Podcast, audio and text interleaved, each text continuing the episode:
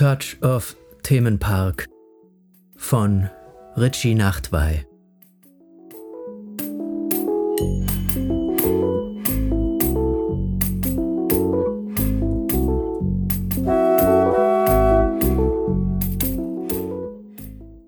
Ich stehe am Fenster des kleinen Zimmers in meinem Schuhkarton-Hotel, das sich diese Bezeichnung sowohl durch sein Aussehen verdient hat, als auch durch die Beschaffenheit der Wände, anstelle derer es auch schlichte Vorhänge als Trennelemente zu den anderen Zimmern getan hätten. Um viel mehr als gepresste Pappschichten kann es sich bei diesen Wänden nicht handeln. Das Hotel liegt an einer Verkehrsader unterhalb des Trimli und ich schaue jetzt hinüber Richtung Wipkingen und Höng, die sich an den Käferberg heften. In der abendlichen Dunkelheit und mit ihrer Zersiedelung sehen sie aus wie ein monströser Kreuzfahrtdampfer, der sich hoch aufgetürmt durchs Blickfeld schiebt, nur dass dieser hier vor Anker liegt. Ich muss gleich noch einmal in die Stadt aufbrechen. Ungefähr auf halber Strecke zwischen meiner Wohnung und dem ruhenden Dampfer liegt mein Ziel. Ich will den Weg laufen und habe mich bereits für die Route über den Friedhof Sielfeld mit seinem pantheonhaften Krematorium entschieden. Von der Fellenbergstraße in die Sackzelk und dann durch die nächstgelegene Schlippe auf den Friedhof. Für mich wird es eine Mutprobe sein an diesem sternlosen Abend. Ich habe in den paar Monaten, die ich nun schon in Zürich lebe, bislang immer einen Weg an den Hauptstraßen gewählt, wenn ich bei Dunkelheit Richtung City musste, weil mir der Friedhof ohne ausleuchtendes Tageslicht suspekt ist.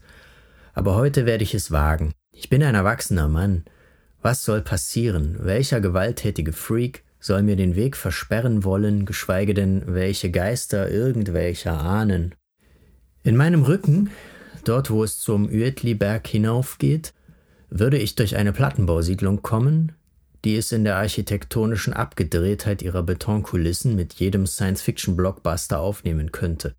Ein Szenario, das sich zunächst schwer mit dem Bild vereinen ließ, das ich von Zürich hatte, bevor ich vor sechs Monaten wegen des Lehrauftrags an der Musikhochschule herzog und bevor ich erfuhr, dass die mir versprochene Wohnung in einer nicht näher bestimmbaren Schwebe des Sanierungsprozesses verharrt, weshalb mir ein Hotelzimmer für die Übergangszeit gestellt würde. Inzwischen ist es mir ebenso wie die Betonkulissensiedlung mit ihren dann und wann karstigen Zinnen ein gewohnter Ort geworden, wie ein sonderbarer Themenpark, für den ich keine Eintrittskarte benötige, da in ihm ohnehin keine Attraktionen mehr in Betrieb sind. Nur noch eben jene Kulissen und in denen leben nun Menschen. Ein gewohnter Ort ist im Übrigen nicht automatisch gleichbedeutend mit geliebter Ort oder Ort, an dem ich für immer bleiben möchte. Andererseits, was heißt schon für immer? Manche Ausdrücke wirken ebenfalls wie ein leergefegter Themenpark ohne Inhalte, und eine Attraktion findet in ihnen schon lange nicht mehr statt. Für immer gehört meiner Ansicht nach zu dieser Kategorie.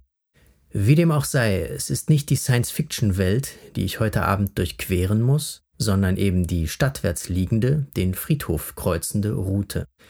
Ich spüre meine Finger beben bis zittern, mein Puls ist erhöht und ich suche Hilfe in der Teetasse, nach der ich jetzt greife, die ich jedoch im selben Moment wieder abstelle, weil meine Hand dank ihrer Unruhe nicht den Anforderungen gewachsen zu sein scheint, die die randvolle Tasse an sie stellt. Das Anziehen, Schuhe, vorher eine Hose, meine Angewohnheit, Tage zu Hause in Unterhosen zu verbringen, oben ohne, wahlweise oben mit, kann ich glücklicherweise selbst in der Schweiz, diesem Musterland des anständigen Verhaltens, fortführen.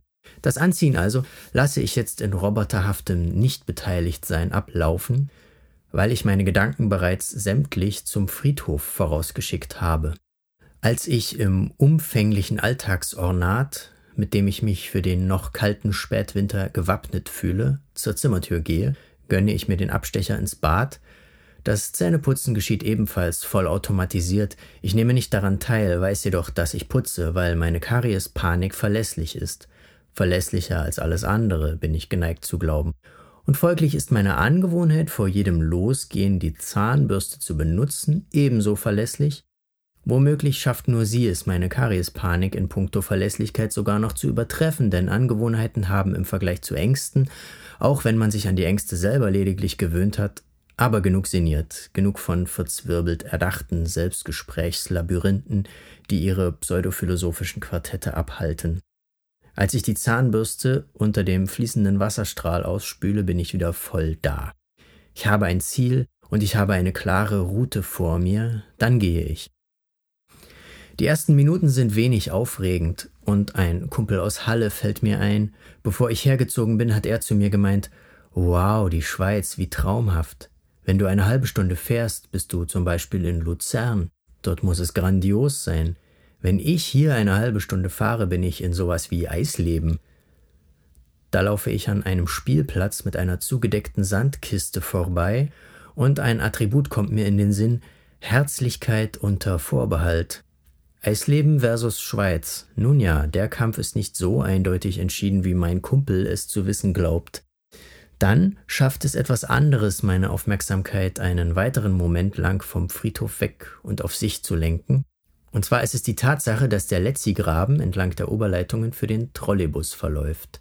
Dank der Ingenieurskunst, die ja mit nahezu kultisch glühender Anbetung der ganze Stolz nicht nur dieses, sondern auch des nördlichen Nachbarlandes meines Heimatlandes ist, kann ich mich nun in den sicheren Händen der modernen Zivilisation wähnen. Würde ich 30.000 Jahre früher diesen Weg gegangen sein, hätte mir ein Säbelzahntiger ein schnelles Ende bereiten können, doch Ingenieure wussten dies zu verhindern, nicht nur ihnen alleine darf mein Dank, aber genug mit den Oberleitungen. Ich biege in die Fellenbergstraße ein. Noch droht keine unmittelbare Gefahr, aber dann beginnt die Sackzelk und die dunklen Hallen der Stadtgärtnerei bereiten meine Magengegend auf das vor, was mich in wenigen Minuten in vielfach gesteigerter Form erwarten wird. Ich will mir Mut machen, und bei der Feststellung, dass ich an dunklen Hallen vorbeilaufe, fällt mir Mozart ein, und ich beginne einige Takte vor mich hin zu krächzen, wobei meine Stimme wie eine heisere Melodika klingt. In diesen heilgen Hallen kennt man die Rache nicht, und ist der Mensch gefallen, führt Liebe. Ein gefallener Mensch scheint mir kein gutes Omen zu sein. Dass Schikaneder etwas anderes bei dieser Zeile vorschwebte, mag sein, aber angesichts meines Weges kann ich auf seine hehren Bestrebungen keine Rücksicht nehmen. Und dann stehe ich an dem hüfthohen Gattertürchen, von dem ich wusste, dass es kommen würde. Ich laufe dagegen, es gibt nach und schwenkt auf, und ich stehe im Inneren der Umzäunung und damit auf dem Friedhof Sielfeld. Ich warte und horche in die Stille der abendlichen Dunkelheit, Konturen zeichnen sich ab, einige Bäume, einige Grabsteine und erste Mauern, in denen unzählige Urnen, Generationen von Staub, der vom Staub, der zum Staub und Friede ihren Seelen und so weiter. Ich stapfe los. Der Boden ist fest in dieser zivilisierten Parkanlage besonderer Widmung, dennoch kommt er mir vor wie eine Schlammpiste am Uetliberg.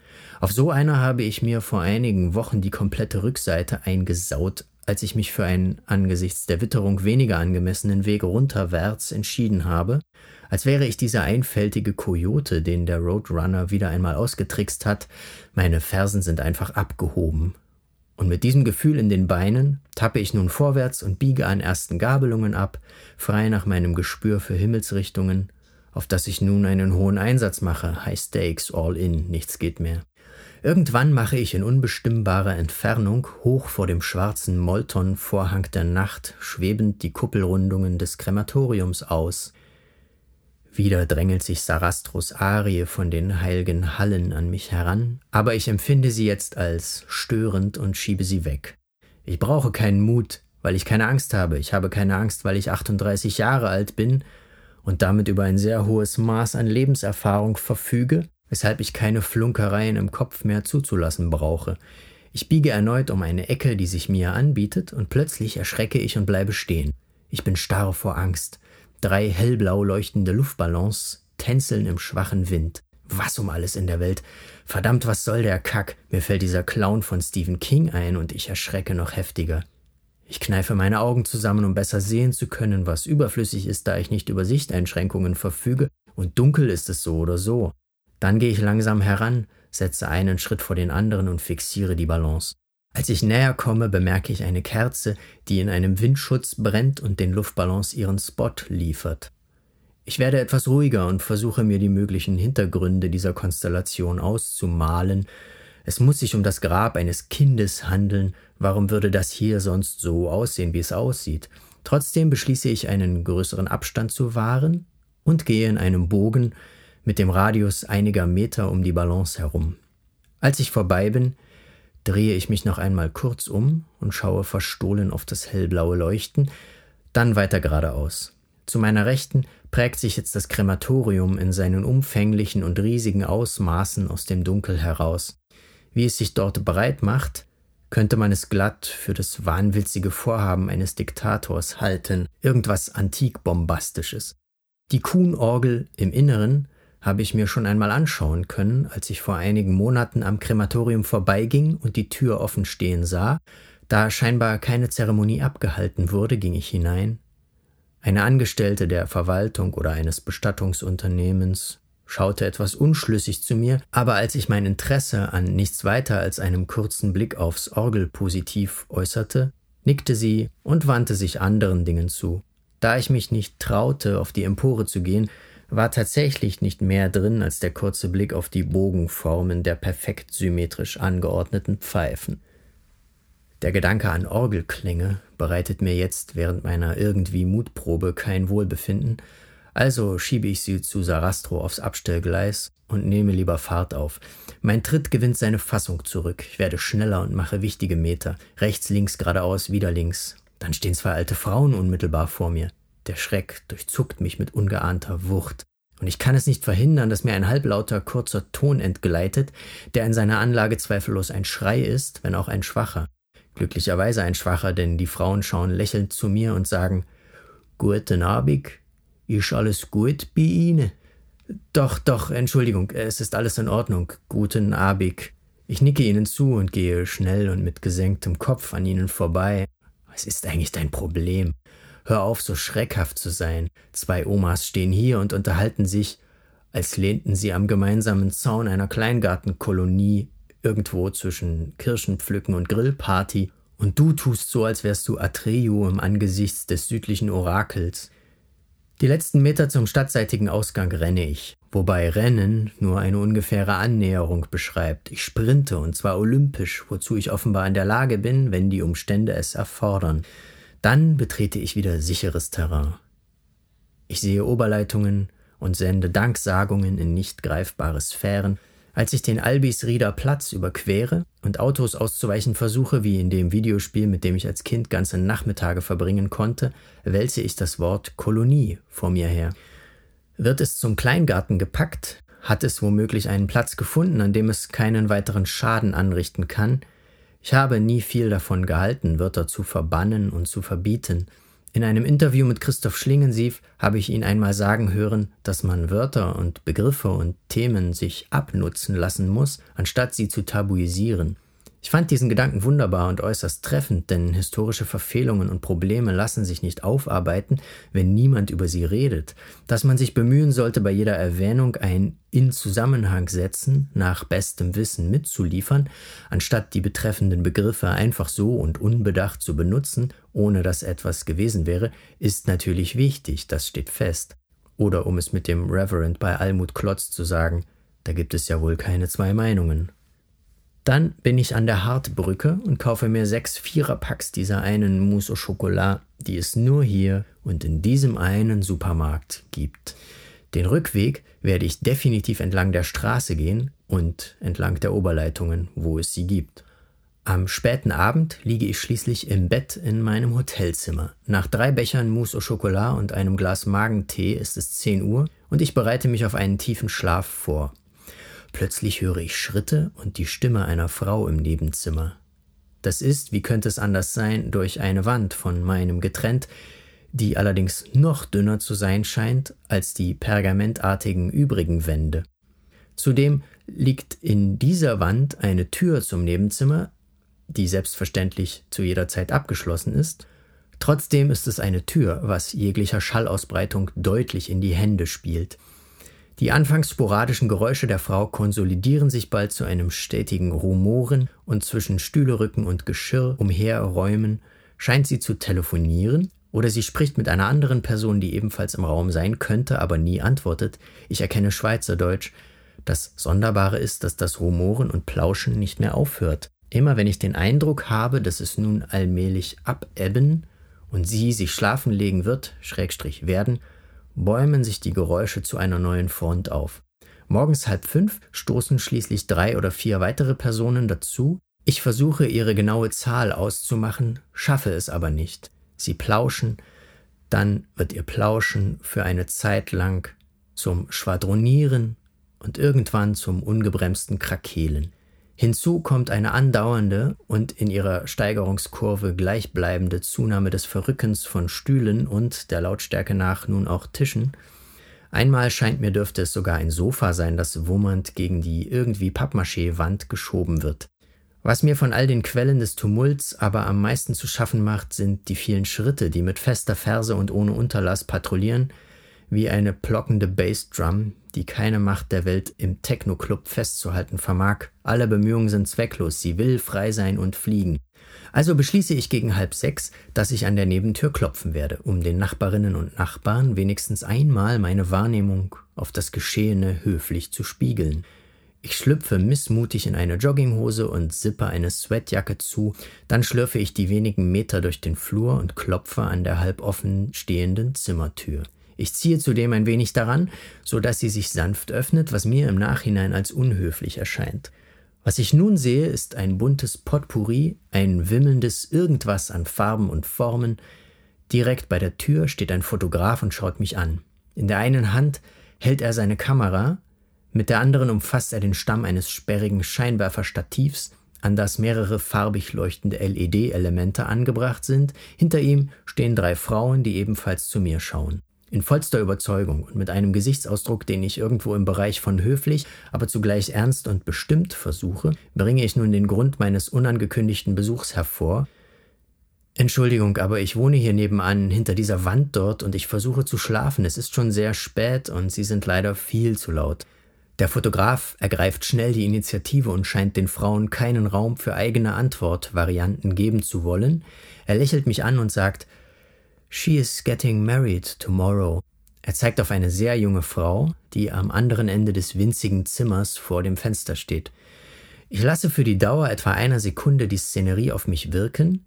Sie trägt ein weites mit Pailletten besticktes Kleid, das in bunten Mustern die natürlichen Formen ihres Körpers zu übergehen scheint. Violett, Grün, Rot, Orange und eventuell sogar Gelb und Türkis sind die Farben, die mir entgegenspringen. Ketten, Ringe, glitzernde Armreifen und Haarspangen in verschiedenen Größen schmücken ihre pompös überladene Erscheinung. Die beiden anderen Frauen tragen ebenfalls mehrfarbige Kleider und sind auffallend frisiert, aber bei ihnen ist alles weitaus weniger überschwänglich. Auf dem Sofa, dem Tisch und den zwei oder drei Stühlen liegen Jacken, Hemden und weitere Kleider verteilt herum. Einer dieser silbern glänzenden Lichtreflexschirme, wie sie bei Fotoshootings immer verwendet werden, lehnt an einer Schranktür. Schuhe liegen wahllos einzeln oder in Paaren auf dem Boden des Zimmers verstreut, das nicht mehr als eine geräumige Version einer Abstellkammer zu sein scheint. Ich will nun noch einmal die Dringlichkeit meines Anliegens betonen, zugleich aber den Punkt mit der Heirat ungern ignorieren, also schaue ich die junge Frau am Fenster an und sage Congratulations.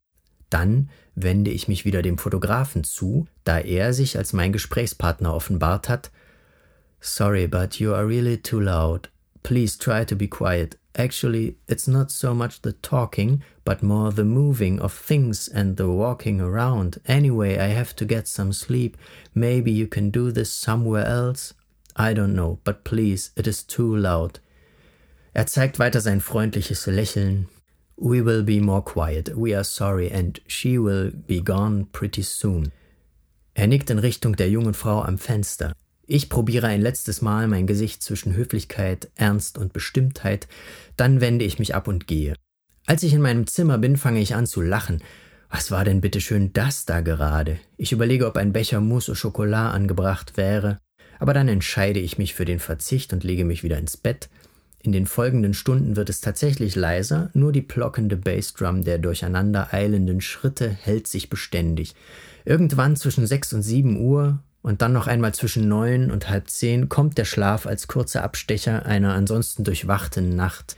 Dann bin ich endgültig im neuen Tag angekommen, der zum Glück wieder frei ist. Ich beschließe, dass ich wandern gehen werde und entscheide mich für den Uetliberg. Beim Frühstück, nebenan ist jetzt alles still, denke ich an den einen Satz des Fotografen und frage mich, was er damit wohl genau gemeint haben mag. She will be gone pretty soon. Bestimmt hat er sich lediglich darauf bezogen, dass sie bald los musste zur Hochzeitsfeier, was sonst. Ich denke an Bilder aus Bollywood-Filmen und lasse sie mit der Science-Fiction-Welt meines Wohnviertels verschmelzen. Bunte Farben, Girlanden, Lampions und Feuerwerk zwischen den futuristisch klobigen Betonkulissen. Und dann denke ich an meine gestrige Mutprobe, die ich bestanden habe, wenn auch ohne Mut. Aber was heißt es schon, mutig zu sein, die Vermieterin der mir versprochenen Wohnung anzurufen und mich nach dem nächstmöglichen Einzugstermin zu erkundigen, Sanierung hin oder her, dafür werde ich im Anschluss an mein Frühstück nicht viel Mut benötigen.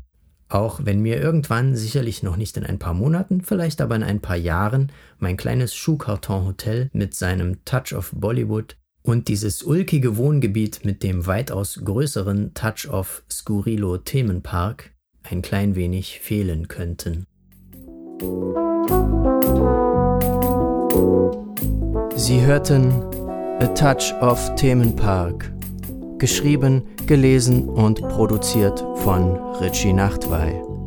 Musik Pin Addicts.